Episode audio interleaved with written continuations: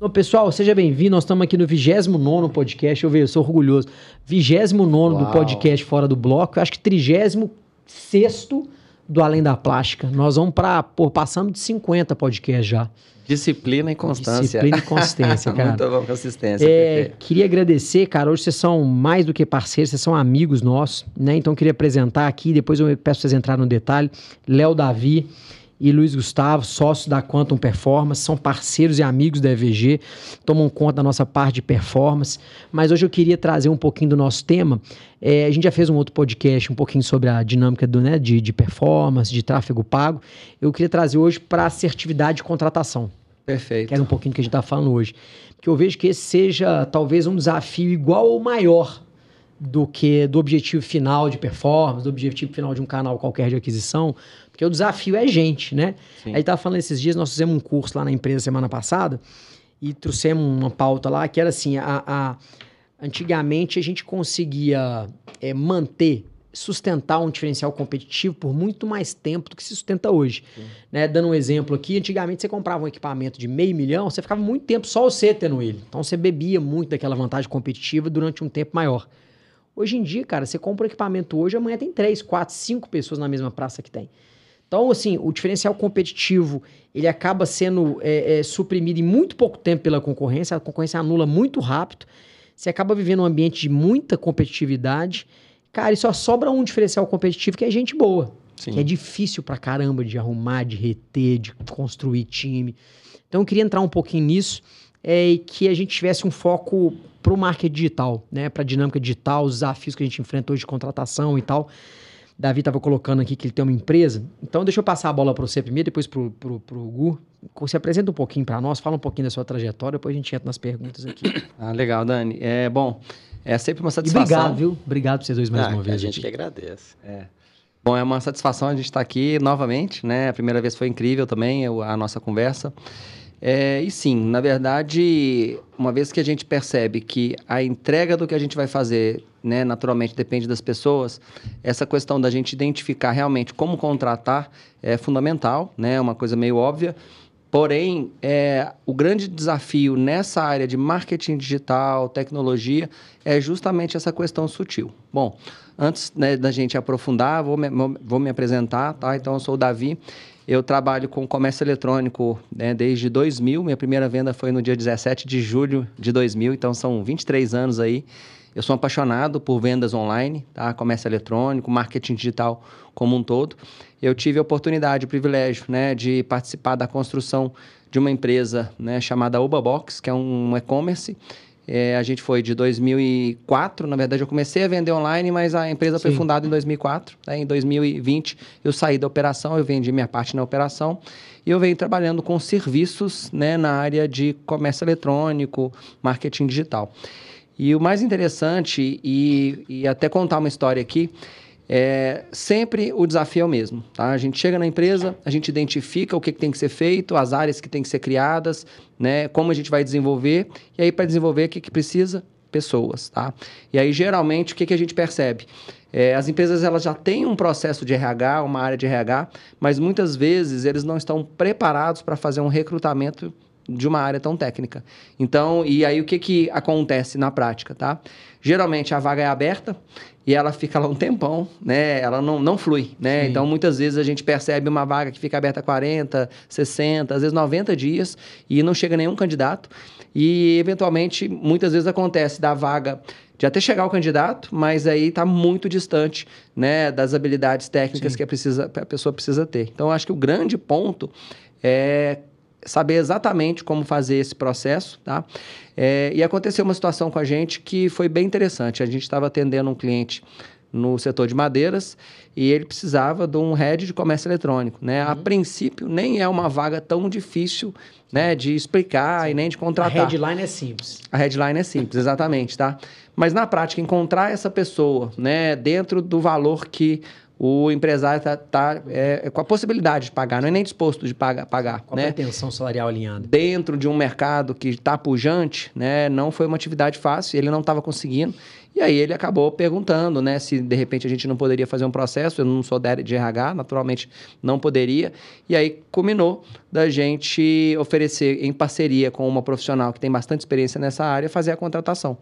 E aí, a partir dali, a gente acabou encontrando mesmo um processo. E aí, mais tarde, né, ainda hoje, a gente pode falar um pouco de qual seria uma forma adequada de fazer um processo assertivo, né? É, um ano depois dessa história que eu contei, a gente já fez vários processos para várias empresas e a gente tem, né, uma, um caminho ali, um, um caminho a seguir para poder indicar para vocês aqui. A consciência RH nasce da sua percepção de mercado, de que, cara, nós temos aqui uma oportunidade de negócio, que é essa carência no mercado de conseguir contratar com efetividade? Nas Dani... suas consultorias, nas outras empresas que você tem, você fala, cara, a turma sofre para fazer isso bem feito. Daniel, eu vou falar com você um negócio que está acontecendo que, assim, chega a assustar. É, a gente não fala o que, que a gente faz. Eu estou fazendo uma consultoria lá, que é a, o meu trabalho mesmo não tem a ver com contratação, sim, né? Eu faço sim. mentoria na área de comércio eletrônico. E naturalmente os, os clientes começam, cara, nós vamos ter que contratar, nossa, vai começar aquela saga e não tem e tal. E aí, cara, como é que a gente faz? E eu fico até numa situação, porque eu falo, olha, é, eu queria que vocês é, buscassem mais umas duas empresas e eu vou indicar uma empresa né, que eu tenho participação. Sim. Cara, a resposta do cara, não, não, Davi, nem precisa. Toca. A gente precisa disso, né? Porque Sim. realmente a dor é muito grande, tá? Então, é, a gente percebeu isso, tá? E, e é, é, é como é que eu vou dizer?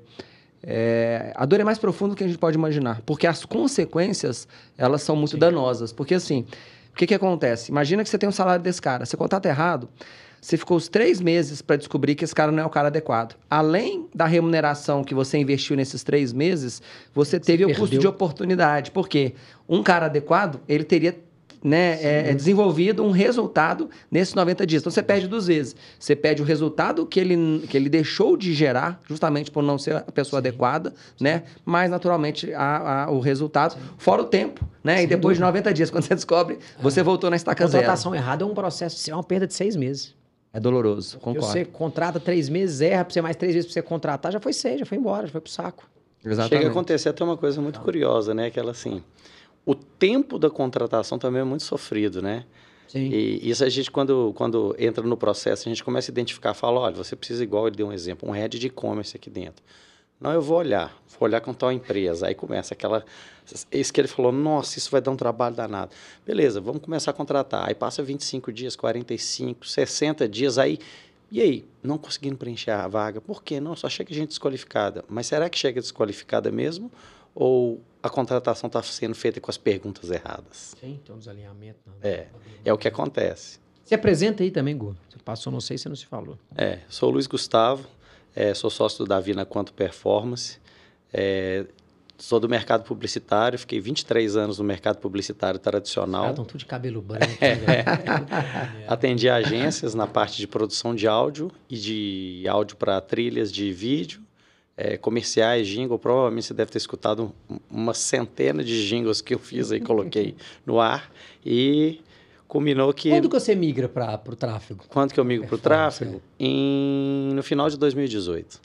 Você fala, cara, isso aqui é legal. É, o que, que acontece? Através de um amigo em comum que foi mentor do Davi uhum. e que eu não sabia, foi meu cliente, uhum. através de uma agência, e eu fiz serviço para a empresa do Davi e nem sabia através desse cara. E aí ele falou: Olha, vou te pôr em contato com o Davi, que é um cara que, que acho que vocês vão dar muito certo na hora que vocês encontrarem. E assim, Davi gosta pouco de uma catira, né? É. uma catira, e mais, né? ele não gosta de conversar, né? Eu também não. Aí foi. Começamos a trabalhar juntos. E eu vou te contar um caso curioso. Nós montamos a Quantum, começamos a trabalhar juntos. Você sabe quanto que a gente vai se conhecer pessoalmente? Ah, você tá brincando. Oito meses depois. A gente virou Sério? sócio. Eu nunca tinha se encontrado, cara, real. Real, foi na pandemia, doido, não, foi, isso foi depois. Não, foi, não, aí entrou a pandemia. Aí entrou a pandemia, né? Aí a gente aí não podia encontrar, né? É, Mas sim. a gente trabalhava online, conversava todo dia, atendia os clientes várias horas juntos por dia. Curioso, aí teve um cara. dia que a gente falou assim: oh, olha só que engraçado, a gente conversa tanto todo dia, mas a gente nunca se encontrou. Vamos combinar de sair para tomar um café. cara, massa isso. Eu vou aproveitar aqui essa, essa, essa, essa história que você contou aqui. Só fazer até. Ah, por que quanto? Curiosidade. Quanto, quanto? do quê? Cara, é... Vou lembrar, eu não vou lembrar. Você me pegou, Era o nome cara. que nós gostamos. Cara, abriu o dicionário. Não, a gente estava pensando porque tem, tem a parte quântica da energia quântica. Uhum. É, da computação quântica, nós pensamos, ó, para as pessoas se desenvolverem, a gente colocar alguma coisa no mercado Sim. que faça sentido. Tem uma ligação com o quântico. É, é não de, sei. De, de ser otimizado várias vezes, sim, um sim, potencial sim, maior, entendeu? A gente fala muito quântica. É. do salto quântico. Sim, acho sim, quântico sim, representa, é, representa um delta grande. É, Provavelmente algo E, e aí eu vou te contar uma curiosidade. Eu tenho uma filha pequena, um belo dia ela falou assim, pai, vamos assistir um filme junto? Eu falei assim: vamos assistir um filme que você nunca mais vai esquecer. Vamos assistir De Volta para o Futuro. Isso é ela ficou bom. tão louca com aquele filme que ela queria assistir os três filmes na sequência. Eu falei: não, já tá tarde, você vai dormir, amanhã você assiste. Aí tinha esse negócio, né? Vai dar o salto lá. Eu fiquei com esse negócio na cabeça e resolvi. Massa. Cara, assim, aproveitando que você está trazendo essa história, e é, e é curioso isso, né? Você vai montar uma sociedade. Com certeza vocês deram um match ali no primeiro, mesmo que não presencial, mas numa empatia, no primeiro bate-papo tinham interesse pelo mesmo negócio e montaram uma sociedade. Eu acho que o mesmo desafio de contratar é o desafio de construir uma sociedade, né? Você tem muita sinergia no, nos pontos de decisão. É, para você e para você, começar para você primeiro, o que, que você, você que tem várias sociedades, qual que é o desafio de montar uma sociedade de sucesso? Porque não é um negócio trivial, né, cara? Você imagina que você tem sociedades que deram certo, sociedades que não deram tão certo. E quando você hoje, na sua experiência, olha para trás e fala assim, cara, se eu pudesse manualizar né, e entrar numa nova sociedade, o que, que você conseguiria trazer para, de certa forma, passar de experiência? Legal. Cara, essa pergunta ela é de uma profundidade grande e eu vou voltar na minha primeira sociedade. Eu tinha 19 anos e olha só, intuitivamente, agora que me veio, falando com você, me veio essa memória. Uhum. É, eu tinha um amigo meu que eu percebia que ele tinha as habilidades que me faltavam. Uhum. E na época eu falei, cara, sozinho eu não vou chegar em lugar nenhum. Eu virei para ele, cara, vamos ser sócio? Aí ele olhou, achou estranho e tal, não, eu faço isso e tal. Eu te dou metade da empresa. Uhum. Assim, numa conversa e Sim. tal. E o que, que aconteceu? É, no que a gente ficou sócio, eu senti que logo no início ele apesar de eu ter iniciado, ele trabalhava como dono do negócio também, sabe? Uhum. Então, a partir disso, né, é, eu tive uma outra sociedade depois e eu vou estar sempre defendendo esse lance da sociedade. E aí, uma coisa que aconteceu com o Gustavo, que eu acho que tem um pouco a ver com isso. É, quando a gente conversou, a gente viu ali uma oportunidade juntos, né? Realmente ele tinha as habilidades que eu vejo que complementam e eu acredito que eu posso né, contribuir, complementar ali com, com todo o know-how dele. E a gente fez dessa forma, cara, vamos ser sócio meia meia nessa empresa, a gente embola aqui, vamos ver o que que dá e vamos junto, entendeu? E eu acho que desde o início, ambos tivemos aquele sentimento de dono, uhum. né? E eu acho que quando a gente tem um sentimento de dono, é quando se precisar de ficar um pouco até mais tarde, a gente Sim. fica, se precisa virar à noite, a gente vira e tudo Sim. mais. E assim, aí você falou sobre essa questão de sociedades. E eu realmente, assim, eu passei por nove experiências nos últimos três anos. Eu realmente muito, resolvi muito, experimentar várias coisas, tá? Sim. E dessas nove, eu confesso que é, três não funcionaram, uhum. né? E, e, seis funcionaram, tá?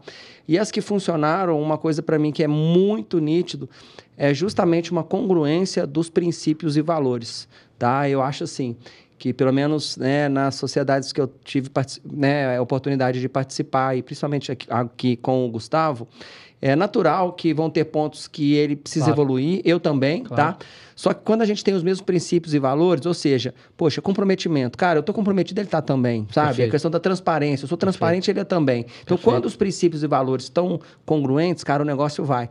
O que, de repente, começa a criar cisão é, e aí realmente você não consegue dar sustentação, é quando você começa a perceber que algumas questões que para você é inegociável a, a, em, em, relação a princípios e valores começam a não acontecer e esse negócio vai te correndo, entendeu? E aí vai. eu acho que no que começa a te corroer, que aí é uma questão comportamental. Naturalmente aquilo, aquela relação vai se enfraquecendo, chega uma hora que, que você não sustenta mais. Então, né, se eu puder falar assim, o ponto, os dois pontos para mim que são é, cruciais. Um, né, a gente ter uma, uma, uma, divisão bem igualitária ali, que ambos Sim. se sintam donos né, igual e, e, entreguem ali o melhor de si. Sim. E a gente ter essa congruência dos princípios e valores, que eu acho isso da sustentação. Pelo menos é o meu ponto Cara, de vista. Você sabe que eu também tive algumas experiências em sociedade, algumas bem-sucedidas, outras nem tanto. E eu já refleti muito sobre isso. É muito mesmo. Já li muita coisa sobre e tal. E eu acabei chegando a uma conclusão, dando a minha contribuição assim. Eu até brinco, né? Eu falo isso muito lá na empresa e tal, que sociedade para mim é um negócio de cinco Cs. Cinco Cs? É. Vou aprender aqui. O primeiro deles, caráter. Legal. Né, que é um pouco em cima de princípios e valores. Que assim, não precisa ser, a gente precisa delongar aqui. Você, cara, você não vai querer entrar numa sociedade que você, porra, percebe que a pessoa não tem uma conduta legal. Perfeito, né? é exatamente. Né? Então, assim, rapidinho aquilo não vai dar certo. Então, assim, primeiro de tudo, caráter. Então, ninguém quer um sócio que não é legal. Dois, capacidade de entrega. Capacidade de Legal. entrega é não necessariamente a gente entrega a mesma coisa nas mesmas áreas, mas eu percebo que o meu sócio ele tem uma capacidade de entrega similar à minha. Então é aquilo, por exemplo, o Gustavo, ele tem uma característica, ele tem a capacidade de entrega dele naquilo que ele está, de certa forma, dedicado no tempo dele para tal. Você tem a sua capacidade de entrega para o outro braço do negócio. Essas capacidades de entrega têm que ser balanceadas. Né? Balanceadas. Porque quando você entra numa sociedade, eu já entrei algumas que a capacidade de entrega é muito dispara. Então eu percebo que eu sou muito capaz, eu faço, eu entrego, eu entrego rápido, eu me preparo, tenho velocidade e tal. E meu sócio ele não acompanha esse ritmo. Perfeito. É questão de tempo para dar errado. É, a terceira coisa é comprometimento. Perfeito. Muito difícil uma sociedade duradoura que não tem comprometimento. Porque, cara, é aquilo, eu tô aqui ralando, sentimento de dono, pertencimento, trabalho sexta. Hoje eu tô aqui, minha mulher me chamou pra sair, eu falei, não, tem podcast, vou fazer e tal. E meu sócio, ah, não, cinco horas, cadê? Vamos trabalhar no final de semana? Ah, não, final de semana não trabalho. Ah, cinco horas, caneta cai. Muito difícil de dar errado, comprometimento. A quarta, comportamento. Muito difícil segurar uma sociedade no comportamento, ele é Perfeito. é complicado. Sócio que manda funcionário pra puta que o pariu, desculpa o palavrão aqui, toma no cu, o que faz e acontece, dá tapa na mesa. Pode falar que expõe aquele Cara, e assim, eu não tô falando que o cara não pode ser mais duro, um cara não pode ser mais soft, mas, cara, quando o comportamento ele sai de uma determinada linha, é muito difícil segurar, porque aquilo chega a ser até constrangedor. Sim. E por último, cultura, que é uma coisa que pouquíssima gente entra no mérito mas que no longo prazo tende a ser é, talvez não um encerrador de sociedade, mas atrofia a sociedade. Que é, por exemplo, assim, é muito difícil manter uma sociedade, eu já tive esse erro também, por exemplo, você coloca um sócio para dentro que ele tem uma, uma vivência cultural muito díspare da sua. Então, por exemplo, cara, você pega um cara que ele vem de uma outra referência familiar, de uma outra referência educacional, de uma outra referência social, de uma outra referência econômica, de uma outra referência, tudo é, é, muito difícil as visões de mundo serem paralelas, serem similares. Perfeito. É óbvio que a gente pode ter diferença de mundo, mas por muitas vezes você tem uma vivência de mundo que te traz uma formação que você está querendo conquistar o mundo. Você está olhando lá para os Estados Unidos, querendo abrir, fazer, acontecer. E o cara, seu bicho, está olhando para venda nova. Ele, se ele chegar na esquina seguinte, ele já está feliz. Então acaba tendo uma diferença muito grande. E eu brinco que sociedade ela dá errado, ou quando está dando muito dinheiro, ou quando está dando nada de dinheiro, dando prejuízo. O meio do caminho, isso. você adia muito que a gente tem uma tendência Fica a querer manter a zona né? do conforto, né? Ah, conforto. Porque ninguém quer sair da, da, da zona do. Você, como ser humano, num contexto geral, você não quer provocar no outro o desgaste desnecessário. Então, assim, ah, não estou gostando daquilo, você empurra pro tapete, vou superando e vou indo. Só que, cara, no longo prazo a coisa fica difícil, porque a sociedade é um casamento, né? A empresa não nasce para morrer. Então, daqui a 30 anos você está com aquele cara lá. Sim. Né? Você não consegue encerrar aquela atividade. Então, assim, e é óbvio que num contexto geral, esses cinco Cs, eles se desbalanceiam com o tempo. Então, dependendo, tá, dependendo do momento que você está vivendo, você está num momento de vida onde o seu comprometimento ele é menor. É, no outro momento de vida, o seu comprometimento ele é maior. Então, essas, essas barras desses Cs, elas são móveis. Flutuantes. Elas são flutuantes, mas é importante a sociedade ter a maturidade para estar tá olhando se elas estão alinhadas o tempo todo. Porque talvez eu estou nesse momento no comprometimento aqui, mas eu sei que é uma questão momentânea. Davi está passando por um problema de saúde, por um problema pessoal, na família, tá, sei lá, com desgaste com a esposa. Você entende que aquele momento do cara vai ter que dar dois passos para trás para vir quatro para frente, mas você percebe que é um contexto momentâneo. Agora, quando não é, quando ele é quando é crônico, é padrão, né? quando ele é padrão, cara, batata. É uma questão de tempo. Aquela sociedade ela vai morrer. E é sempre por um desses cinco motivos, assim. Interessante. Começa pelo caráter, e não necessariamente. E aqui é por ordem de prioridade, mas não necessariamente vai morrer em mais de um. Mas, cara, você pode ir. Você olhou o caráter, passou, olhou capacidade de entrega, passou, olhou comprometimento, comprometimento. passou, olhou comportamento, passou, cultura, passou. Você pode esquecer. É só não fazer bobagem. e sociedade é aquele negócio, né? Sociedade é sobre como você vai sair e não sobre como você vai entrar. Legal. Já vivi sociedades também que é assim, aquele negócio, né? Davi, eu quero sair. Ah, tudo bem. É, queria te vender por X. Ah, não, mas eu não quero te vender, comprar por X, eu quero te comprar por Y. Não, não, então compra com a sua parte por Y. Não, mas eu também não quero vender minha parte. Então vamos morrer junto e morrer afogado. Vamos e vamos morrer afogado. Afunda junto. Né?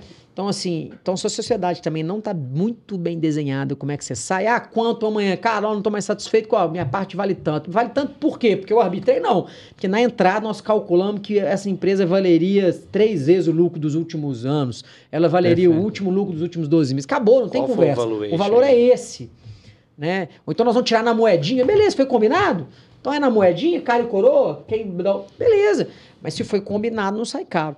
E ninguém combina a saída, né? É, então, eu, ninguém eu, eu queria pontuar uma coisa que você né, falou da empresa aí, é, que vai muito de encontro ao que o Davi falou assim. É, pode parecer frasezinha simples, mas é verdade. Você quer ir rápido, vá sozinho. Quer ir longe, vai Sem junto. sombra de dúvida. Eu sou 100% a favor de sociedade também. Quando e, bem feito. E mais uma coisa que vai junto, vai também de encontro aos 5 Cs que você falou. Alinhamento, e limites. Sem sombra de dúvida. Porque quando tá tudo bem alinhado, não, mas a gente combinou, tá tudo certo. Se foi combinado, o combinado não sai caro. E qual que é o limite? Até onde que eu vou e até onde que ele vai e até onde eu posso ir também esticar essa barra. Sim. Né? Legal. Porque a gente percebe Total. muito isso. É que você falou, ah, Total. você tem uma capacidade de entrega muito grande, o outro não tem, mesmo que sejam é, as áreas, o ideal é que sejam complementares, Sem né? Sem dúvida. Que aí vai crescer dúvida. muito. Sem dúvida. Mas é o que eu falo com o Davi. E é muito legal isso que você falou da, da zona de conforto. Você sabe que no, no, nos primeiros meses a gente fez um plano de quanto cada um queria faturar mensal. Isso foi no primeiro mês. Sim, essas coisas são importantes. Sabe né, quanto tempo nós demoramos para chegar lá? no primeiro estágio de planejamento? Dois anos. Demoramos dois anos para conseguir isso. E aí o próximo estágio tem que ser uma barra mais alta. Sim. Só que aí é o que você falou, vai sair da zona de conforto, mas depois vai estreitar, um, um desgasta mais, outro desgasta mais, enfim, vai daquele Sim, jeito é. até chegar lá naquele objetivo. Mas é um negócio doido, cara, porque sociedade é como você sai, não como você entra, né? Isso que você falou, cara, tá é tão interessante, porque assim, Primeiro, você falou de um ponto que para mim é chave também, acho que adiciona ao que você trouxe, que eu achei incrível, vou guardar para mim um aprendizado, os 5 Cs, que eu acho que é acordos bem selados. Acho que isso é, é fundamental, é o que o Gustavo trouxe, tá?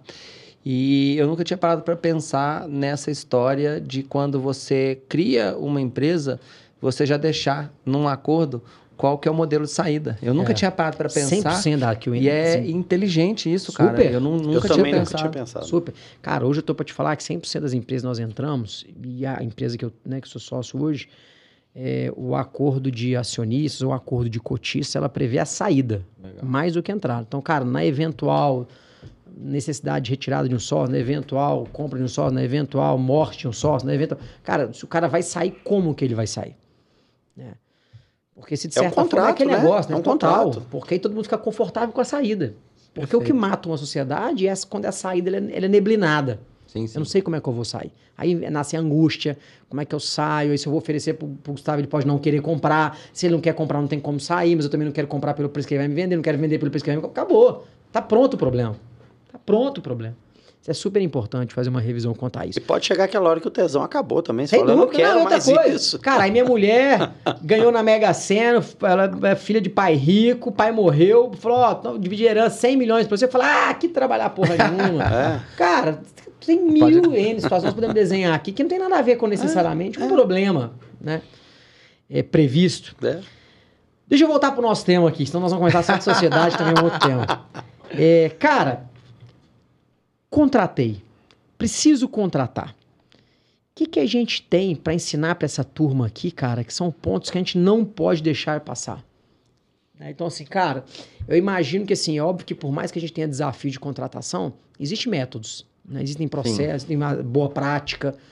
O que, que vocês acreditam hoje? O que, que você acredita hoje lá na consciência RH? Assim, o que, que você tem de método para poder colocar na mesa aí para gente? Daniel, tem um, um ponto que para mim ele é muito, muito profundo, que é toda vez que você chega para trabalhar pela primeira vez, é, naturalmente você está com uma carga hormonal muito grande, tá? E tudo aquilo que a gente faz, que a gente tem uma grande carga hormonal, a gente, né, isso está atrelado à nossa memória. Para para pensar, todos os momentos na sua vida que você viveu uma situação onde emocionalmente você foi impactado, é quando isso fica gravado. Uhum. Já sabendo disso, conscientemente, eu geralmente aproveito os 15, 20 primeiros minutos de todo onboarding, todo mundo que chega, para selar um acordo, sabe, de, de comprometimento que a gente tem. E aí, geralmente, a gente fala muito sobre cultura, tá? E aí, uma coisa que a gente tem construído, que eu acho incrível, que é virar para a pessoa e falar, olha, a gente está criando aqui um ambiente de segurança. O que quer dizer um ambiente de segurança? Um ambiente onde eu vou poder falar tudo aquilo que eu estou sentindo, tá? Uhum. De uma uhum. maneira muito uhum. objetiva, uhum. clara, concreta, tá? E tudo que a gente fizer aqui, a gente vai estar tá combinado que a gente vai falar com extrema franqueza. Porém, você, independente né, da posição que você esteja aqui dentro, a gente também vai te ouvir e você vai poder estar tá aberto a falar com muita franqueza, honestidade, tudo aquilo que você está sentindo, tá? É, a gente defende essa questão do, dos princípios, então, né, é, questões óbvias como da ética, da transparência, é, é do papo reto, né? É, isso aqui a gente vai estar tá trabalhando o tempo inteiro, tá? E fala também, né, dos objetivos da empresa, né, sobre a questão do, do comprometimento mesmo, uhum. É, compartilhar a visão e tudo mais. Então, geralmente, quando você usa esses primeiros minutos para poder compartilhar com aquele colaborador uma visão clara, concreta de cultura, ele nunca mais esquece aquilo, tá? E tem um ponto que é muito legal, é, a gente adota em 100% das empresas, em 100% dos projetos, a cultura da daily, né? Dos checking points diário. Porque a gente acredita que se você constrói né, o seu futuro baseado na, na construção diária, né, você chega em um lugar que você, você, você, nem pode imaginar, tá? E aí eu faço um acordo com o cara, eu falo, olha, é, eu só vou te pedir uma única coisa. E não é sobre tempo, é sobre disciplina. É, em algum momento do seu trabalho, você vai precisar fazer uma reflexão diária no início do dia. E é a única coisa que eu vou pedir para que você não deixe de ter disciplina. Porque a partir do momento que você tem todo o time comprometido em fazer uma revisão do dia anterior, no início do dia, quase como um rito mesmo, uhum. cara, é incrível o poder de construção disso, né? Então, é geralmente o momento que a gente alinha. E aí, se o cara está alinhado com a cultura e ele está combinado que diariamente ele vai fazer uma reflexão do dia de ontem, cara, isso gera uma, um poder de construção muito grande, né? E é o que a gente tem implementado, tem funcionado. Cara, no geral, assim, nos processos de onboarding que você vê, o que você sugere, o que você já viu que funciona melhor, é, eu já vi alguns processos de onboarding, assim, eu já vi empresa que o cara entra para dentro. Você tem uma reunião quase que inaugural, né? Um briefingzão tal, e taca o cara para fazer e segue o jogo. Uhum e bota alguém do lado ali, o gerente, o gestor, um colega, cara, e, e, se vira e vai. E ao longo do processo você vai aprendendo e sofrendo. Eu já vi empresas que gastam mais tempo no onboarding, é, onde o cara nem coloca a mão, né? Então você vai ficar ali, cara, uma semana como espectador. Só observando. Observando, conversando com as pessoas. É, depois na segunda semana você vai começar a fazer, mas não vai valer, você vai fingir que você está fazendo. Na terceira você vai fazer um para alguns, alguns clientes piloto. No quarto você vai entrar, então leva, intensifica maior aquele processo de onboard. Eu já vi empresas que fazem onboard, que é um método que eu gosto muito, que colocam um cara que eles chamam de. como se fosse um padrinho, né? Se o nome aqui agora, mas tem um nome para isso, que é, por exemplo, ele entrou na empresa. Então, Gustavo, quem da nossa área que tem mais tempo de casa ou que tem mais é, condição de transferir cultura. Legal. Tipo um ah, tutor, né? Tipo um tutor. Então, o Gustavo, ele é responsável por ficar um mês com você. Então, Gustavo, Legal. você vai almoçar com o Gustavo? Bacana. Você teve dúvidas, você vai perguntar pro Gustavo. Onde é que é o banheiro, você pergunta pro Gustavo. Se você vai faltar no dia seguinte, você conversa com o Gustavo e com o seu chefe. E o Gustavo, então, de certa forma, ele está encarregado, de certa forma, a transferir a cultura do negócio, né? Legal. E depois a pessoa, ela bate asa sozinha. E assim, nesse contexto geral, o que, que você já viu que funciona melhor e tal? Olha só, é, olha que interessante. Pegando essa, vou... essa lógica dos 15 minutos. Aí, é, mas eu vou compartilhar, na verdade, o seguinte. É, como eu estou em uma nova jornada, né, e como a gente está em, em, startups, a gente ainda não tem é, estruturas muito é, bem, bem montadas, por uma Sim. questão de tempo ainda, Sim. eu vou falar o que a gente chegou na, na empresa que eu fiquei por né, é, 16 anos lá, uhum. e a gente tinha um processo lá que funcionava muito, tá? Primeiro, a gente tinha um manual de cultura da empresa, tá? Onde a gente realmente tinha todos os valores, princípios e tudo mais. E olha uhum. que interessante, cara. É, cara, é, é, esse processo realmente fazia diferença, tá? Primeiro, todo mundo que chegava, é, o RH ele já se preparava para poder escrever uma carta para essa pessoa, recepcionando, e essa carta ela passava na mesa de todo mundo. Então, todo mundo, quando ia chegar alguém, chegava uma cartinha lá, você sabia, vai chegar colaborador novo, todo mundo assinava. Então, ou seja, para informar para toda a empresa que che chegaria alguém. Ela tá? já tinha duas pegadas, né? Para todo mundo ver que estava chegando alguém e para aquele alguém ser recepcionado por, por todo, todo mundo. mundo. Perfeito. Exatamente. Essa carta ia dentro de uma caixinha que tinha lá uma mini chandonzinha com uma duas um tacinhas e falando assim, né? Bem-vindo à sua nova vida. Então, era algo que realmente tocava com chocolatinho e tudo mais. Sim. Então, e aí, é, um cuidado e um carinho que a gente tinha também era é, a, se a pessoa estava pronta para trabalhar essa, a, sei lá, segunda-feira, quando é que você está uhum. pronto para trabalhar? Segunda. Uhum. Ele falou, não, não, vem na outra segunda. Por quê? Uhum. A gente passava para o RH uma semana antes para ele preparar tudo para esse colaborador. Então, ou seja, já comprava o computador, preparava a mesa, já criava o e-mail desse cara, o login e senha no sistema, colocava os balãozinhos na mesa do cara, tá? Sim, e, e, e, colocava uma cartinha lá pra, de boas-vindas. Então o cara já chegava na empresa, ele tinha recebido uma carta, pô, que, que coisa diferente tal. Eu chegava ali e via né, aquela recepção. A pessoa do RH ficava com essa pessoa o dia inteiro, tá? Passando com todo mundo e apresentando. A partir disso, a gente fazia um programa, a gente brincava que era o mini trainee. Como é que era o mini trainee? É, cada gerente de área ficava com esse cara um dia. Então ele ia lá pro galpão, e ficava o, é, o dia com o gerente de logística. E aí o cara, a, a, o nosso objetivo era, o cara, ele trabalhava falando, cantando, né? O que, que ele estava fazendo. Ó, aqui Sim. eu tô agora fechando o lote, Narrava, esse lote eu vou né? passar para isso e tudo mais e tal. Então ele ficava ali, dependendo, às vezes passando em 7, 8 horas, então ele ficava mais ou menos uns 15 dias é, é, fazendo esse processo. Depois disso, a gente falava para ele construir um projeto do que ele vai fazer, então a gente dava um tempo para ele estudar, pesquisar e tudo mais. E aí no final de, desses outros 15 dias, ele fazia uma apresentação para o board da empresa de qual era a missão dele naquela atividade dentro da empresa, tá? Então era praticamente um mês de treinamento que esse cara ficava mas na hora. E ele ficava louco para colocar a mão na massa. Porque imagina você ficar um mês só se preparando, tá? Mas quando esse cara começava, ele já tinha toda a visão. Ele já tinha passado por todas as, as a, to, todas as etapas da empresa. Você já conhecia tudo a empresa mais. toda, né? Já conhecia. Então, assim, é, é, os colaboradores que entraram, porque isso foi mais no final, né? À medida que o RH foi desenvolvendo, a gente foi identificando, a gente foi criando esse processo. Mas os últimos colaboradores que a gente teve a disciplina de fazer esse processo direitinho, cara, era impressionante o nível de engajamento desse cara. Esse cara realmente, assim, ele amava fazer o que ele estava fazendo ali, né? E a gente brincava lá o tempo inteiro, né? De construir realmente uma empresa não de mercenários, e sim de missionários, né? Que eu acho que é onde a gente consegue pessoas realmente buscando sim. pelo propósito. Dava né? pertencimento, Cara, e o que, que é, né? o que, que é cultura para você, assim? E depois o Google completa, assim. cultura é um negócio... Cultura, para mim, é muito simples, cara. É quem você é e o que você faz, acabou. Não adianta você falar, não. É, é o que o, o corpo expressa. Tem uma frase, cara, que ela fica na minha mente o tempo inteiro. que o corpo faz fala tão alto que quando a gente grita, ninguém escuta. Cara, o poder, e eu aprendi isso quando criança, né? É, ó, desculpa, tendo crianças, com, com, filhos pequenos, é, cara, era impressionante. Eu fazia uma coisa e eu falava da orientação. Parecia que o que eu falava para o meu filho, ele nem prestava atenção o sinal inconsciente ali do que você faz era tão forte que ele nem te ouvia. Isso acontece com nós adultos também, entendeu? Então, é. para mim, cultura são os princípios e valores que você aplica na prática e ninguém precisa nem falar, que a gente sabe, entendeu? Cara, eu ouvi uma frase esses dias e eu também tento aprender muito sobre esse tema. Cultura, para mim, assim, é a frase que, que curta, mas que definiu com a maior clareza, assim, cultura é, numa instituição, numa organização, é, é formada pelos piores atos e atitudes que você tolera.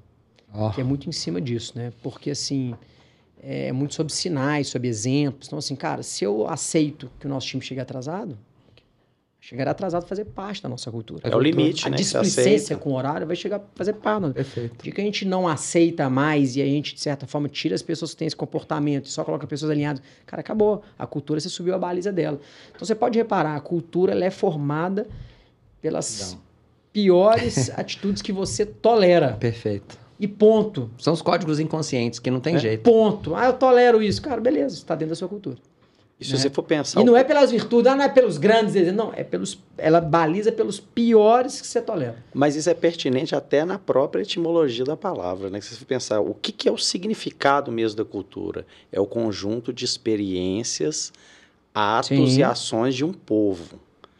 Isso refletindo dentro da empresa é o que você falou. Ó. Se eu tolero baixo, vai ser nivelado por vai baixo. Vai ser nivelado por baixo, com certeza absoluta. Cara, e assim, é, você falou um pouquinho de onboard, para a gente trazer também um pouquinho de contratação, eu vejo que, é, não sei se é comum comigo, um grande erro, de, talvez em empresas maiores isso não acontece, mas também acontece muito, mas em empresas médias e menores é a prática. É, o timing da contratação, no geral, as empresas confundem e tratam no mesmo momento, no mesmo tempo, recrutamento e seleção. Né? Então eu, eu, só recruto quando eu preciso selecionar. Perfeito. Então eu estou com uma vaga, seja para um aumento de quadro, seja para uma substituição, eu preciso daquela posição, existe uma pressão interna por resultado, para fazer acontecer, já é tudo para ontem, eu começo a recrutar para selecionar. É, então eu, cara, eu abro mão de todo uma, um processo de contratação e começo ali naquela dinâmica de abertura de erro. Se você recruta continuamente e seleciona quando você precisa, é, sem sombra de dúvida, você nasce na frente, né? E essa é uma coisa que eu tenho é, buscado implementar e eu vejo que faz muita diferença quando você se separa. A gente tem que estar tá recrutando 24 por 7 e selecionando quando a gente precisa, seja para uma substituição ou seja para um aumento de quadro. Isso muda o jogo, cara. Mas é igual muda futebol. o jogo. É igual futebol. Muda o jogo. E é aquele negócio. Mas assim, ah, tá, mas recrutar, recrutar para recrutar. Ah, então quer dizer que você tem que ficar atento, vendo pessoas boas? Não é como é que eu processualizo o recrutamento contínuo. Né? Perfeito. Né? Para vocês pensarem assim, lá na EVG tem várias formas, a gente separou o nosso recrutamento em quatro fases, né? Na hora que eu olho para dentro da empresa, é, eu tenho N posições. Então eu vou desde a portaria, serviço geral, zeladoria, até, cara, os heads de área. São as posições mais altas dentro da, do organograma, dentro da hierarquia. Então eu tenho gerente comercial, eu tenho executivo comercial, eu tenho assessor, é, analista de atendimento, analista de performance, anal... cacete, um montão de gente lá, em áreas diferentes.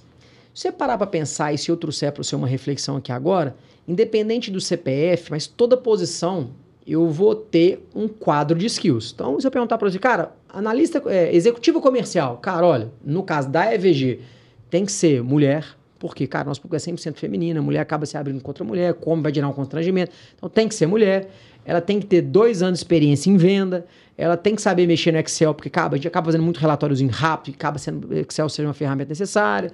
Ela tem que ter. Enfim, se eu fizer um, um, um brainstormingzinho aqui, eu, eu, eu tenho tanto um composto de soft skills quanto um composto de hard skills. Você concorda comigo? Totalmente. Né? Então, beleza. Montei essa planilhinha, eu passo a ter uma direção de contratação, de recrutamento, para aquela posição. O que acontece muitas vezes, no geral, quando você junta recrutamento e seleção, a menina pediu para ir embora hoje. Falei, Daniel, ó, tô indo embora hoje, amanhã, me desculpa, não tô mais aqui. Bate o desespero. Quem que você chama? Você olha pro lado e fala, Claudinha, você não tem uma vizinha lá, não? Qual que é a chance da vizinha da Claudinha ser a pessoa que você precisa? Mas você tá no desespero, amanhã tem paciente no consultório, atendimento, manda a vizinha da Claudinha vir. Depois a gente resolve. Naba. Naba. Problema. Aí para pra você pensar. Montei esse quadro, não montei? Sim. Vamos criar um recrutamento contínuo. Primeiro processo, eu crio uma meta para a menina do DP. Cara, a importância de entender gente. Hoje nós estamos com 100 colaboradores. A quinta colaboradora nossa, quinta, era uma menina de recursos humanos. Quinta, tinha quatro caboquinhos e ela. Perfeito. Mas ali já existia um entendimento que o diferencial competitivo seria gente boa. Aí você pega, cara, tá, ó, nós precisamos encontrar Aí, obviamente, hoje a gente tem quais são as posições mais estratégicas e menos estratégicas. Quais são mais escassas e menos escassas. Ah, eu preciso de serviço geral. Cara, não é uma posição tão estratégica, não é tão escasso. Eu não vou dar atenção, a mesma atenção que eu dou, por exemplo, para uma executiva comercial, para um head comercial, que para mim vai fazer muita diferença o no final do dia. O impacto é maior, né? O impacto é maior no resultado e tal. Então, se a head comercial, por exemplo, é um impacto, a executiva comercial é um impacto alto, por exemplo, Cara, eu preciso recrutar 10 currículos por semana. Não, Você faz um banco de talentos. Primeira etapa, recrutar 10 currículos. Quando eu coloco nessa etapa de recrutar 10 currículos, eu preciso definir nessa primeira etapa o que, que eu quero nesse currículo. Tem algumas coisas que já são marcadas. Por exemplo, posição geográfica. Então, por exemplo, eu sei que eu preciso de alguém de Belo Horizonte. Uhum. Não pode ser, ah, mas Daniel é Sabará. Cara, não adianta. Já viu aquele discursinho? Não, mas eu tô acostumada com isso. Sabará, a 60 quilômetros daqui, a pessoa bate, sai de casa 3 horas da manhã, chega no trabalho 7, ela tem que sair 5 horas da tarde, porque ela vai chegar em casa 9 e meia, é 3 horas de translado, de tanto, pega um ônibus, pega Uber, mas. Cara, todo mundo que você contar tá precisando de emprego, fala assim, não, eu tô super acostumado. Eu sempre fiz isso. Passa um mês. Passa daqui a seis meses ela tá assim, não, mas eu posso trabalhar de casa. Mas Nossa, será que eu posso sair mais cedo hoje? Ah, Cara, porque ninguém aguenta, cara. Não aguenta mesmo. não. Ninguém aguenta três horas de trânsito Concordo. pra lá, três horas de trânsito pra cá, sair É de casa. desumano. Sair de casa, sair de casa cinco e meia pra pegar serviço nove horas da manhã? Concordo. Isso não existe, velho. Ah, mas a pessoa é excelente, Vai, mas não vai, não vai, vai dar errado. Então, beleza. Primeira coisa que eu vou ver no currículo, a posição, ela tá, a localização, atende? Perfeito. Atende. Experiência. Segunda coisa que eu venho vejo em currículo, se uma das skills é experiência prévia, cara, no currículo eu vejo isso. Então a pessoa é para executivo comercial, ela só tem experiência em almoxarifado, cara, tchau, esse currículo. Então nessa primeira etapa na análise curricular, a gente começa analisando, por exemplo, 20 currículos, sobra 10. Perfeito. 50% de corte. Funilzão. Vou para etapa 2. Etapa 2 é entrevista remota. Economizo o meu tempo, economizo o tempo da- do candidato. Ah, Daniel, mas você não tem a vaga ainda. Como é que você fala com as pessoas? Eu falo que nós estamos montando um banco de talento. Perfeito. Porque a pessoa também está na esperança de ser contratada. Cara, aqui na entrevista remota, que, juro pra você, a nossa é de 15 a 20 minutos, rápido. Eu separo um dia na agenda, toda semana, a menina faz isso. Ah, por exemplo, quem eu quero ver? Número um, pontualidade. Pô, é uma entrevista de emprego. Você marca uma online, duas horas da tarde, duas e 15, a pessoa não chegou ainda? Não, é tudo desclassificado. Não existe isso. Obrigado. A gente já demitiu o cliente. assim. Dois. dois. Dois. É, Apresentação. Então eu já fiz entrevista online, cara. Do cara tá andando na rua, de boné pra trás, fala, espera um minutinho. Cara, não dá, entendeu? Assim, postura, né? Compromisso. O mínimo de É, postura. Compromisso. postura. Outra coisa que a gente olha é referência salarial e pretensão salarial. Então, de cara na, na remota, eu já pergunto, cara, qual que é a sua referência? Qual que é o seu momento? Qual que é o seu momento profissional financeiro hoje? Uhum. Pra mim saber a referência. E qual é a sua pretensão? A, a minha vaga, ela paga dois. Pô, o cara tem uma, ele tem uma referência de quatro. Ah, mas eu topo dois. Vai dar pau. Vai, Vai dar ruim também. dar pau. O cara tá acostumado com quatro, não aceita. Ele Não é aceita o dois por momento. desespero. Amanhã ele tá assim. Mas aqui, não tem outra posição pra me pegar, não? Ou então recebe uma oferta Ou então fora essa e é uma sai. foto É. e sai. Então não faz sentido. E vai te dar o dois momento trabalhos. de vida do cara já tá na outra. Independente Perfeito. se ele vai dar certo ou se ele vai dar errado. Então ali eu já descarto, cara. Sinceramente, aqui já sai metade. Sobra cinco. Três. Aí eu já tô com cinco. Aí vem pra presencial. Olha. Na presencial, a gente vai ver outra coisa. Vai ver empatia, trajetória de vida, porque aqui a gente conversa. Cara, me Uhum. conta um pouquinho onde é que você veio, onde é que você vai, não sei o quê É olho no olho, né? empatia no sentido de, cara, será que esse cara dá conta da nossa vida? Deixa- Aí eu que eu vou vender um pouquinho do nosso trabalho pra ele, da nossa cultura, se ele tá alinhado, me conta um pouquinho das experiências que você tem. Aí tem uma pergunta que é boa demais, que é assim, cara, nos lugares que você já trabalhou, é, me conta que quando alguém não gosta de você, ela não gosta por quê? Interessante. No geral, não tem pergunta. resposta certa. Mas tem duas que degolam, cara. Aham. A primeira é, não, ninguém nunca não gostou de mim. Sou, todo mundo me ama. Tem Ou então bicho nesse você, ou feijão então você é cego, ou então você se acha demais. É. Né? Porque, você- porque, inclusive, se você for muito bom, vai ter gente que não gosta de você porque você é muito bom. É. Né, cara? No geral, eu subo rápido, a minha trajetória, isso gera um pouco de ciúmes. Incomoda. Gera, incomoda, e eu, eu, cara, eu sou muito Interessante essa focado e tal. pergunta, eu nunca tinha pensado. Essa, e aí que você já tira uma galera. Aqui sobra duas pessoas. Legal. De duas pessoas, vai pro teste prático. A gente convida a pessoa, paga o dia dela, teste prático. Aí, muitas vezes, quando eu estou precisando da vaga para um aumento de quadro, a pessoa já é contratada. Se porventura não estou precisando do quadro, essa pessoa entra para o banco de talentos. Aí minha pergunta para você é: eu estou fazendo o banco de talentos? Aumentar, porque continuamente eu estou recrutando. Vocês concordam? É, e ele vai perdendo falar validade, assim né? Porque comigo. o cara vai sendo contratado. O cara vai sendo contratado. Aí eu tenho 15 pessoas no meu banco de talento. A hora que eu preciso da vaga, eu vou aonde? Eu vou consultar o meu banco de talento. Perfeito. Das 15, a primeira já foi contratada, a segunda já foi contratada, a terceira já foi contratada. Aí eu chego na sétima.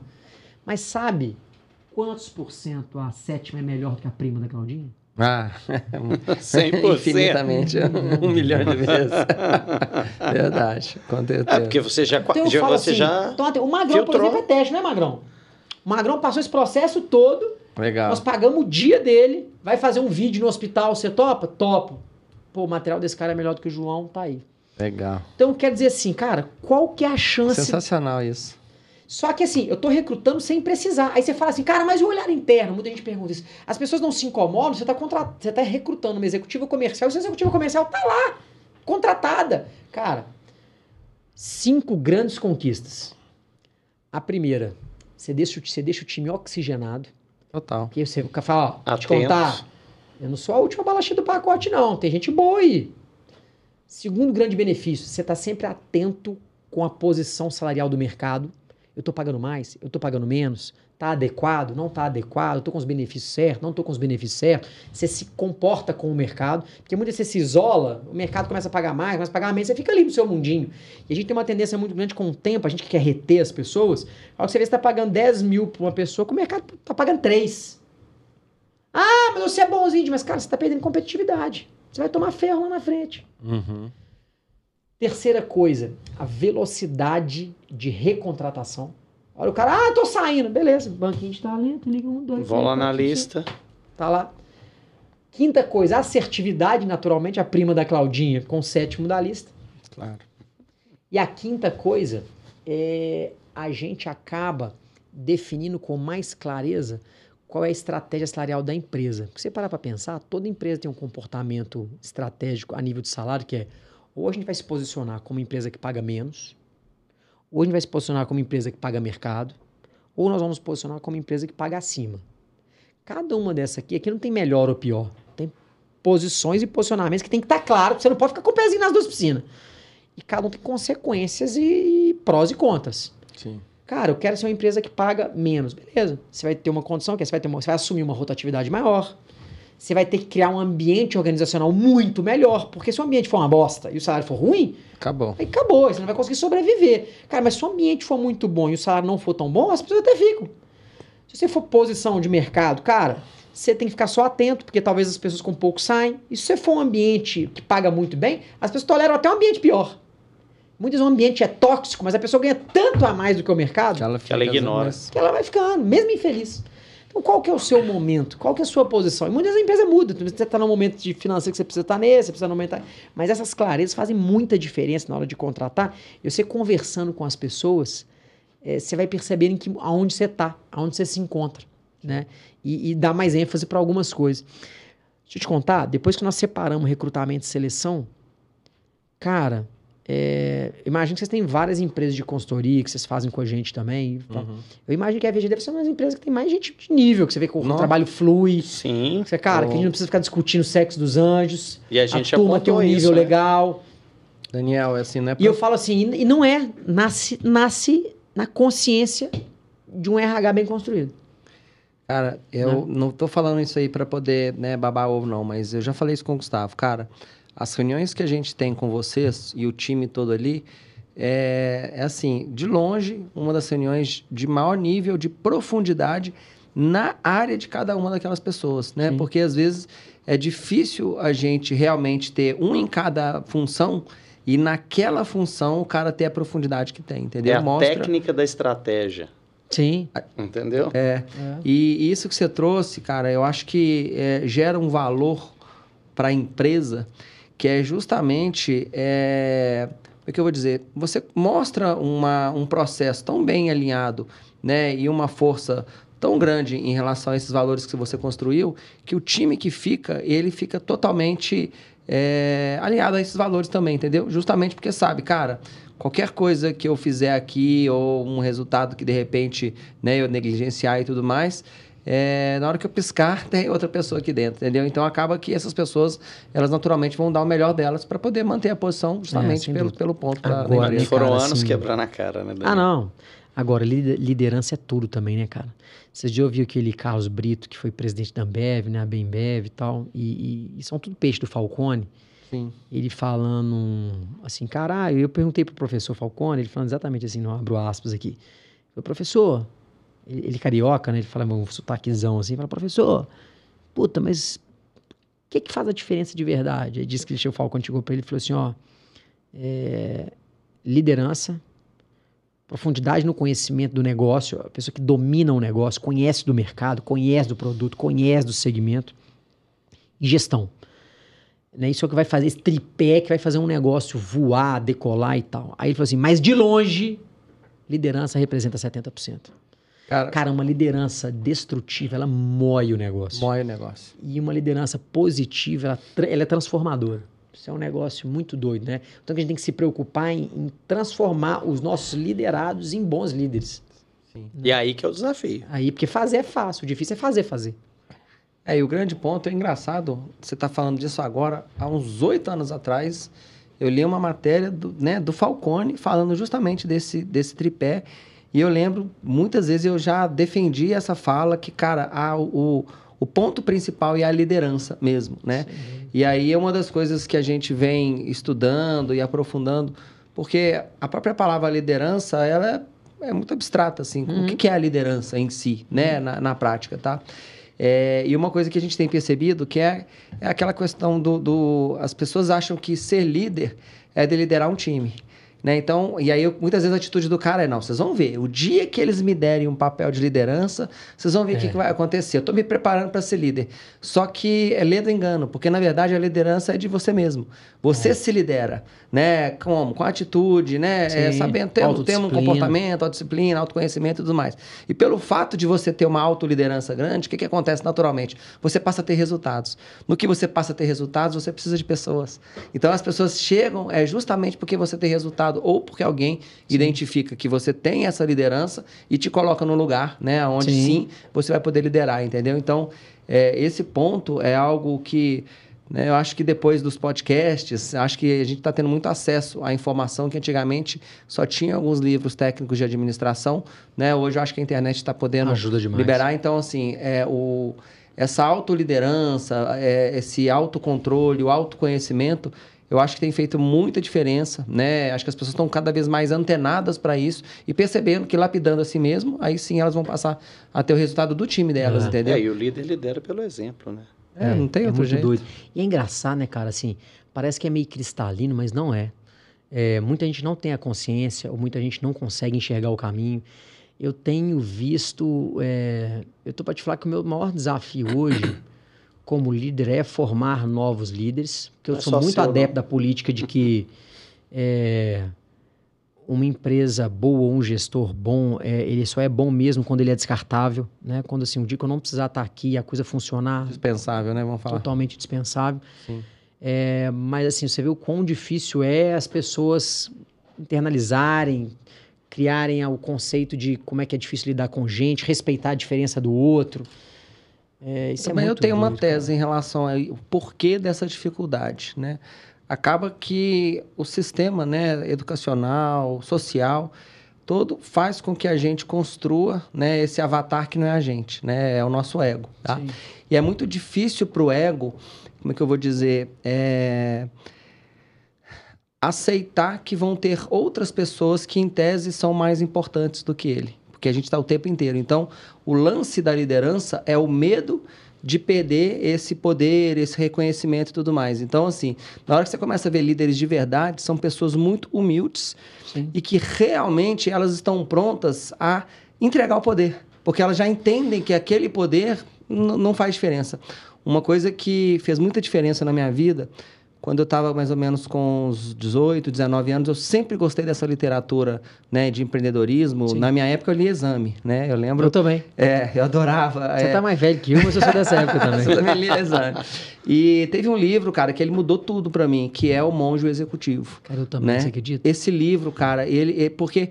Esse era... foi o primeiro livro, só fazendo um parênteses rápido pra você continuar, que eu me recordo que eu entendi o caminho da liderança. Foi um estalo, né? É, sem sacanagem. O mais legal, eu acho que deve ter sentido isso.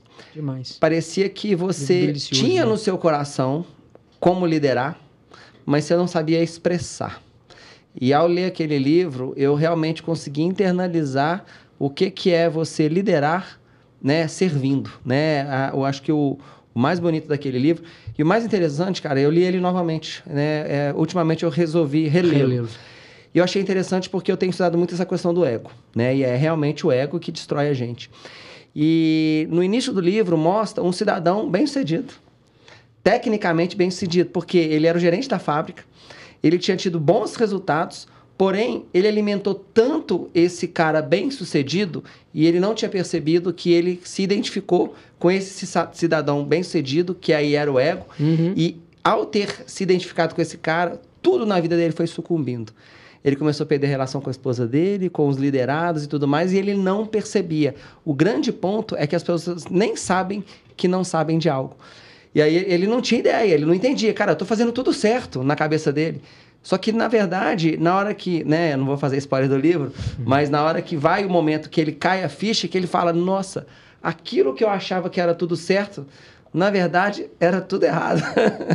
e aí ele começa um processo de, de, de transformação interna, Sim. né? Que aí é um processo de ressignificação. Servir, né? De servir, cara. E é, é lindo, cara, porque é, é na hora que você entende esse estilo de liderança, a motivação para você empreender é outra.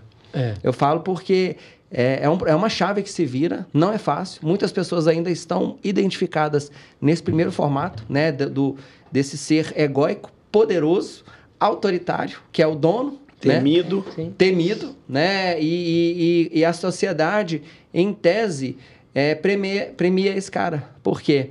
É, em tese, como ele é um cara que economicamente, financeiramente, ele está bem sucedido, Sim. em tese ele está fazendo tudo certo. Sim. Só que não. Né? Muitas vezes é, ele está deixando um lastro né? de ah, de, de pessoas que realmente vão ficando machucadas ao longo do caminho Sim. por não perceber, por não perceber que às vezes aquela atitude, né, é, muitas vezes não é a mais adequada, entendeu? É. é doido, né, cara, como é que um livro pode ajudar, né? Porra. É maluco. Ó, eu vou falar com você. Esse livro transformou minha vida. E um outro livro também, de Napoleão Hill, que ali me cai uma ficha, que é o lance do, do, do autoconhecimento, né? Que é o A Lei do Triunfo. Tem também. que falam dos 16 princípios do êxito. Uhum. Cara, eu fui lendo cada um ali, ó, e é impressionante, né? Um você fala, hum, esse aqui realmente eu acho que eu já desenvolvi. Cara, nossa, isso aqui, putz, isso aqui é meu problema, cara, eu tenho que resolver isso aqui, sabe? E na hora que você vai entendendo os e 16 é um grossão, princípios, né? ele é grossão, cara. É. Só que foi um é livro. É, só que, na verdade, assim, eu preciso ser honesto. O original, ele tem 793 páginas, eu é. não li ele. Eu li eu um adaptado que se chama é, A Lei do Triunfo para o Século XXI. Tá? Que ele é uma adaptação, Legal. mas eu aconselho, tá? É um livro que ele traz a essência principal do livro e ele é muito mais fácil de, de leitura agora, né? né? Sim, Nessa sim, fase. É, e também ele, ele me, me, me, transformou bastante, cara. É o que você falou. Às vezes um livro, na verdade, eu falo que é, é, são três na minha vida. Esse, do, do Monge Executivo. A Lei do Triunfo. O, a Lei do Triunfo. E agora um de negócios também, que quem leu também faz um né, um mind blow aí é, na mente, que é o Organizações Exponenciais. Eu falo muito dele, que é um livro incrível sobre modelo de negócio da nova economia. Também é, muda o jogo. Mas tem um que você gosta também muito, que é o Receita Previsível. Ah, Receita Previsível é também, da Aaron Ross. É. é. Enfim, são vários. É. e ainda é bom, né? vou lembrando outros aqui, mas é, a leitura, ela realmente... É. Ela te adiciona, né? Eu falo o seguinte, ah, o cara, para poder escrever um livro, ele é, é a, a, teoria é a exaustão da prática escrita. Porque ninguém escreve uma teoria que vai ser lida depois se ele não exauriu a prática. É, né? Então, você ter acesso a isso, cara, é, é, é muito inteligente, né? Tá doido, tá doido. Cara, e assim, eu vou pegar uma aqui, e agora vamos falar um pouquinho de retenção. E para reter? Só pra gente pegar os três pontos. Para contratar, para fazer um onboard e para reter. Puta desafio, hein? É difícil. Olha, reter eu acho que é você deixar a pessoa motivada, uhum. valorizada e se sentir parte daquilo. Pertencimento, né? Pertencimento. Eu acho que basicamente são esses três. Cara, e para fazer o cara se sentir pertencente, assim, na opinião sua, assim, sua, Porque é um negócio difícil, né, cara? É difícil, é, ainda mais quando é uma, uma empresa muito grande, né? Porque você, você acaba tendo impessoalidade naquilo ali. Sim, né? sem dúvida. Então, quando é uma empresa muito grande, é como é que ele vai pertencer daquilo? Ah, ele não ser só mais um dentro da, da organização, né? Ele ter voz ativa, aquilo que você falou, respeitar a pessoa, a voz, aquele onboarding que ele falou, eu não sabia que, é o, que era o onboarding que vocês faziam. Aquilo ali traz pertencimento. Sem Total, entendeu?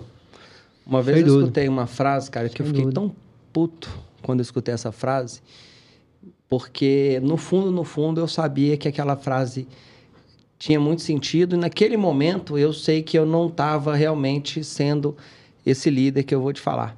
É, eu lembro que eu estava né, num momento bem delicado da empresa. E aí eu tinha um, a gente estava com um sócio novo. E aí acontecendo um monte de coisa e tal. E realmente eu ainda estava, né, ainda, é, quer dizer, eu estava no processo de, de desenvolvimento. E aí ele virou para mim e falou um negócio, cara, que eu fiquei muito puto na época e hoje eu agradeço. Ele falou, cara, olha, Davi, as pessoas não pedem demissão, não elas abandonam o líder. Cara, quando ele falou aquilo, bicho. Doeu, aquilo, né? Doeu lá na alma. E realmente, eu acho que a resposta para isso é. É, é. uma, tá? É, aí eu já vou trazer outro livro. Viktor Frankl, Em Busca de Sentido, tá? É, ele fala muito sobre isso. Quando você tem uma visão tão clara de onde você quer chegar, e você consegue compartilhar essa visão com o seu time, eu imagino que assim você constrói uma liderança genuína, entendeu? Porque as pessoas elas estão realmente seguindo para essa visão. Eu brinco às vezes com alguns clientes, cara, neguinho segurou, não, mas que é Moisés segurou neguinho 40 anos no deserto em, em, em, prol de uma tal de terra prometida, cara. Para para pensar no que, que é isso, entendeu? Uhum. Ou seja, é uma visão muito clara, compartilhada, né? E aí é uma outra frase do, no, do, do Lei do Triunfo, que é o mundo abre passagem para aqueles que sabem para onde vão. Então, ou seja, se você sabe exatamente para onde você está indo, cara, todo mundo deixa você passar, entendeu? Então, as pessoas vão seguindo essas pessoas que têm muita clareza. Então, eu acho que o segredo da rua ter retenção é realmente você ter um propósito muito clara. forte, uma visão clara, compartilhada, tá? Perfeito. E os princípios e valores sendo seguidos. E eu acho que a turma vai, cara. Eu é acho o famoso não, comprar seu boi. Comprar seu boi. É. é. o famoso comprar seu boi, exatamente. Eu acredito é piamente nisso, cara. É mesmo. Assim, a, a, a, o alinhamento de direção, né, cara? Você, você conseguir compartilhar o que você falou, a visão, faz toda a diferença. Porque se o cara entende essa visão e está alinhado com o propósito de vida dele, ele vai e vai forte. Ô, ô Daniel, não tem coisa mais forte. bonita do que você ver um cara ou uma mulher falando do sonho com o olho brilhando, cara. Você olha essa imagem, a pessoa falando o que, que ela vai fazer, o que, que ela está construindo, por que, que ela está ali, cara. É muito bonito. Você olha isso e fala, cara, eu quero estar tá junto. Cara, é, entendeu? Porque poucas pessoas têm isso tão claro. Sim. Para pra pensar, né? Sim. Quantas pessoas que você pergunta, cara, para onde você está indo mesmo? E te fala com tanta clareza. E se você encontra uma pessoa que tem essa clareza, cara, eu, eu vou agarrar nesse cara aí. Deixa eu ir junto. Ou ele é muito determinado, ou então tem uma coisa que ele sabe que eu não sei. é verdade. Ou ele é determinado. E pode ser os dois, né? É. Cara, mas não é fácil não, né? Assim, gente é um negócio... É um tema amplo pra caramba, né? É, porque a gente já cansou de discutir nas reuniões lá de é. alinhamento das quartas-feiras que a gente faz, né? Colocar a pessoa certa na área certa. Sim. E na, na hora que encaixa direitinho ali, a hora vai. Vai, certeza. É. Ó, oh, bom demais. O bicho, olha, dá pra ficar duas horas conversando? Dá? Passou uma hora que nós já estamos conversando, uma hora e dez. Muito bom. Bom, né? Verdade. Cara, eu queria agradecer. É, marca, me fala os arrobas seu aí, já que você tem 12 empresas. Pode falar o arroba das suas preferidas.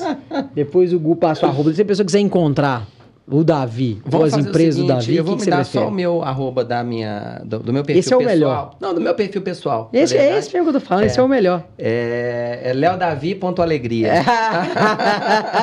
Leodavi com demudo ponto alegria. E aí, só posso compartilhar um ponto Por aqui favor. com vocês? É, eu, no dia 1 de janeiro de 2021, uhum. é, eu passei por um processo espiritual, né? Uhum. Eu estava num retiro. E eu tive uma visão. E o alegria é justamente essa visão, sabe? É, e né, poucas pessoas conhecem a minha história assim com profundidade. Eu tive um momento da minha vida que, né, para quem está imerso nessa área da, da espiritualidade, fala muito sobre a noite escura da alma. Muitas pessoas estão aqui nesse plano passando pela sua noite escura da alma. Então, é quando você está em, em estado de sofrimento, sabe? E não percebe isso. E eu já passei por isso e tudo mais e já estava num processo de recuperação. E aí ali eu tive uma visão, que era justamente o meu propósito de vida.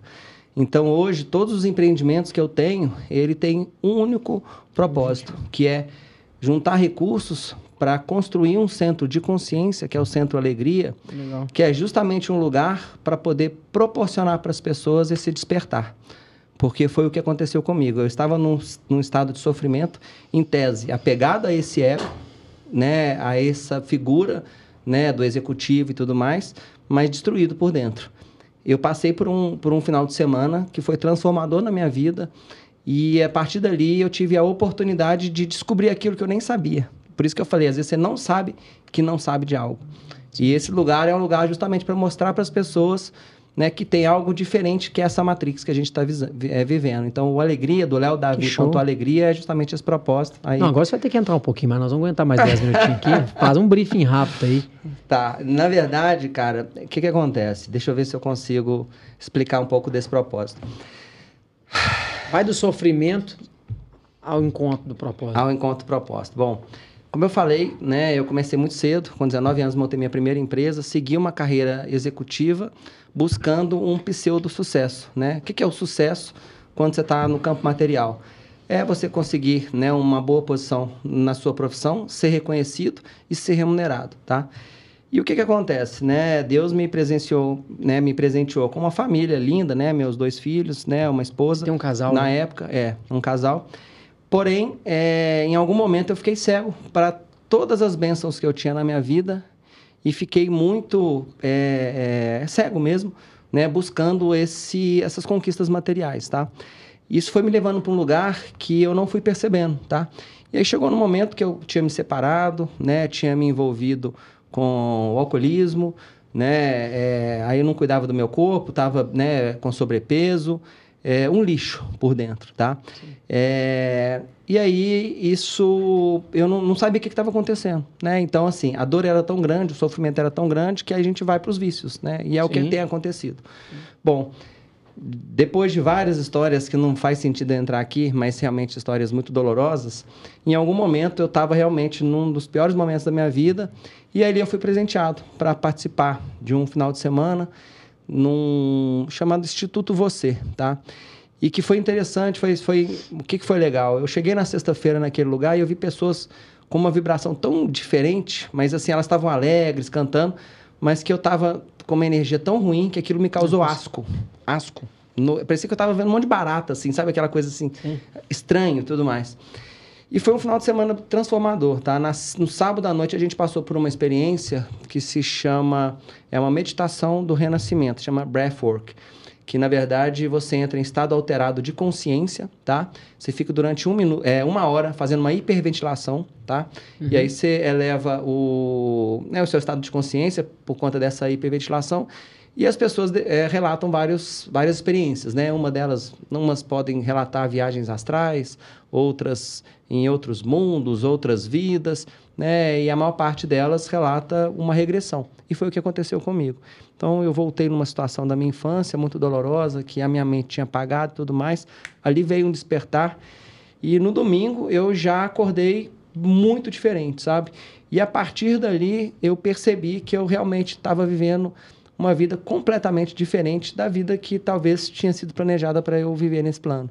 E aí eu vim num processo de transformação e naturalmente comecei a me aproximar né, de vários processos espirituais, conhecer pessoas incríveis nessa jornada, mas incríveis mesmo, assim. Hoje eu falo que foi uma egrégora, né? Eu vou lembrando de cada um. E olha que interessante.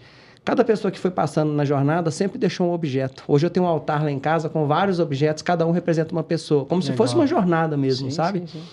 E aí, nesse dia, eu tinha passado um, um retiro espiritual lá na Comuna, tá? Que é um centro é, tantra, tântrico ou tantra. É, uhum. E aí, nesse dia 1 de janeiro, eu tive essa visão. E eu, é engraçado que o que eu senti não é que eu tinha é, é, visto algo como se eu tivesse imaginado. Era como se eu tivesse tido uma lembrança do futuro. Porque Olha quando a gente lembra de algo, é diferente Sim. de imaginar, você concorda? Um déjà vu, assim. Cara, é, eu vi tudo já acontecendo, entendeu? E eu sempre empreendi com muita energia e de uns anos para cá eu tinha perdido um pouco do propósito. Porque eu já tinha empreendido Sim. várias empresas, feito Sim. vários negócios, aquilo já mais tinha... do mesmo? Mais do mesmo. E a partir do momento que eu tive essa visão, voltou aquele ímpeto, aquela chama novamente, entendeu? Então hoje, né? O, o Grupo Eptops, né? Hoje somos sete empresas, tá? É, aonde o propósito delas, naturalmente, né? Cada uma delas tem um propósito né, de mercado e tudo Sim. mais, mas no fundo, do, fim do dia é, é, é, como eu vou dizer, patrocinar né, é, esse propósito e na prática é para salvar os não salvar, né, que seria muita pretensão. Seria dar Nossa. a oportunidade para que as pessoas que às vezes estão vivendo, entre aspas, numa abundância material, mas numa pobreza espiritual, entendeu? E foi algo que eu percebi ali muito claro, e é impressionante quando você encontra realmente essa riqueza espiritual, como os bens materiais vão perdendo valor, entendeu? Então, é um pouco sobre isso, né? O alegria e passa a ser realmente um propósito de vida. Que bom que eu pude compartilhar aqui. Obrigado Muito pela oportunidade. Legal. Que isso, tá doido. Muito massa. Valeu. Show de bola. Vocês já marcaram aí, Davi? Léo Davi ponto alegria. Show. Léo Davi com demudo ponto alegria. Show, show. E você, Gustavão? Ah, o meu Instagram lá é o arroba LGMT. Ramiro, que só minhas iniciais. o Daniel, toda vez que ele me pediu um e-mail, ele ficava me zoando com isso. LG, L, MT. Não, falei, ah. porra, o cara LGBTQI+, arroba 32. Close. então, arroba LGMT, vocês vão ver até pouco conteúdo pois é, marketing você, digital. Você, você, Eu sou meio como, outsider. Você, exatamente. Você é um velha guarda, né? Não, mas é porque, assim, o Instagram é, é um Instagram pessoal, Sim. mas você vai ver muita coisa de música, você vai ver muita coisa de comida, Seus tem hobbies. vinhos, meus hobbies. é, e eventualmente eu coloco uma coisa num giro. Há quanto tem perfil? Tem, mas você mas já ouviu também... falar Casa de Ferreira, Espeto de, de pau. Bem-vindo. A gente tem que se defender. Na verdade, é o seguinte: é. a gente propositalmente. Mas, a é, gente mas, quer assim, crescer orgânico. É proposital. É, é não, mas eu falo assim, agora fora sacanagem pra gente matar aqui. É, é, é, é, é orgânico, falta de braço, é uma Porque eu falo assim: tráfego pago, num contexto geral, você vai ter muita condição de fazer ads, né? Muita não, gente... tem muita condição. Não é nem falta de braço. É a gente tem uma, uma filosofia que é o seguinte: a gente primeiro precisa ser Perfeito. para depois parecer. Então, o que, que acontece? Durante esse tempo que a gente tem trabalhado, a gente tem, graças a Deus e graças ao Davi, os contatos que a gente tem, o serviço que acredito que a gente não, entrega. A sua competência também. É, também. É, mas aí o que, que acontece? A gente tem, tem alguns perfis seguros dentro das mídias que não tem nada. A gente trabalha muito na indicação, mas na hora que chegar um momento oportuno, nós vamos trabalhar com essa força motriz. Mas a, a premissa do caso de Ferreira, espeto de pau, pode Bem anotar aí. Tem um ponto que eu acho que é, que é legal, assim, é, a gente tomou essa posição e até então o nosso foco é realmente entregar o nosso melhor. E desde então, outro dia o Gustavo compartilhou o gráfico, a gente vem crescendo paulatinamente, né, é, sistematicamente. Então a gente realmente acredita. Então, ganhando essa legitimidade da entrega, aí a gente Fica tudo mais né, suave. entra para esse é, outro lugar aí. A média é de 160 a 170% ao ano. Cara, muito bom. Obrigado mais uma vez. né, vocês são pessoas de dentro, gosto mais de vocês, né? São pessoas diferenciadas. Um prazer estar sentado com vocês aqui, sério mesmo convidaria para o terceiro, para o quarto. Depois nós vamos só mudar o tema, vocês voltam de novo. no próximo nós vamos é... trazer um torresminho e uma cerveja. Aí rende mais. É. E queria convidar todo mundo a assistir o episódio completo. Vai estar nas diversas plataformas de streaming, podcast, no Spotify, no YouTube, enfim, todas elas. E semana que vem a gente já começa a liberar os cortes. Bom demais. Muito obrigado, Daniel. Obrigado. obrigado.